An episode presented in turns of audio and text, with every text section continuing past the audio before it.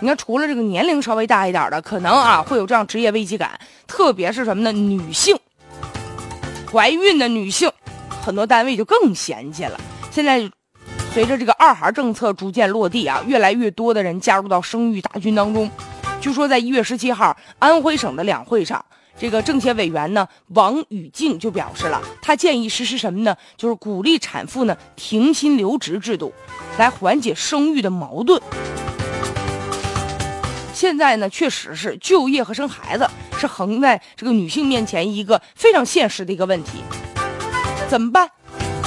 因为有些用人单位就考虑到说，你比如说你特别是这个刚毕业的大学生啊，或者是呢你年龄正好二十七八岁，你说你到我们单位来了，我把你培养成成手了，回过头来呢，你一结婚一生孩子耽误我事儿，你说我用不用别人啊？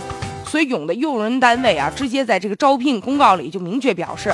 说本单位不招没有生育过的女性，有一些呢，这个女性为了孩子怎么办？辞职，干脆别干了吧。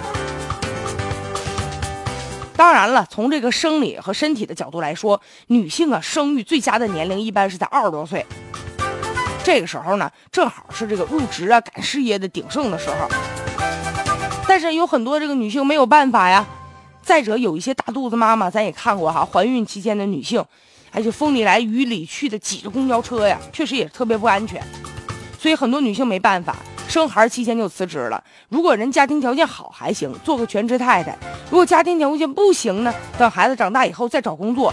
但你这一年多呀，没在工作岗位，回过头再找工作，特别孩子还小，哎呀，不太好找啊。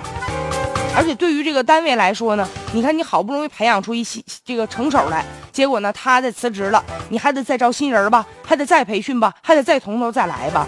所以不管是这个用人单位还是这个女性员工来说，大家都不愿意。所以怎么办？怎么能够弥补这个空缺呢？所以现在这不提出来了吗？说鼓励这个产妇啊停薪留职，但是问题就出现了，比如说她回去了。啊，生完孩子，我们把这岗位给他留着，那意味着呢，现在空出来这个岗位就要有人来工作，那这些工作可能分摊到其他的这个同志的身上，是不是得给人加薪水呀？如果说实在是一个萝卜一个坑，他走了盯不住，那招新人，招新人之后，他的这个岗位怎么给他继续留着呀？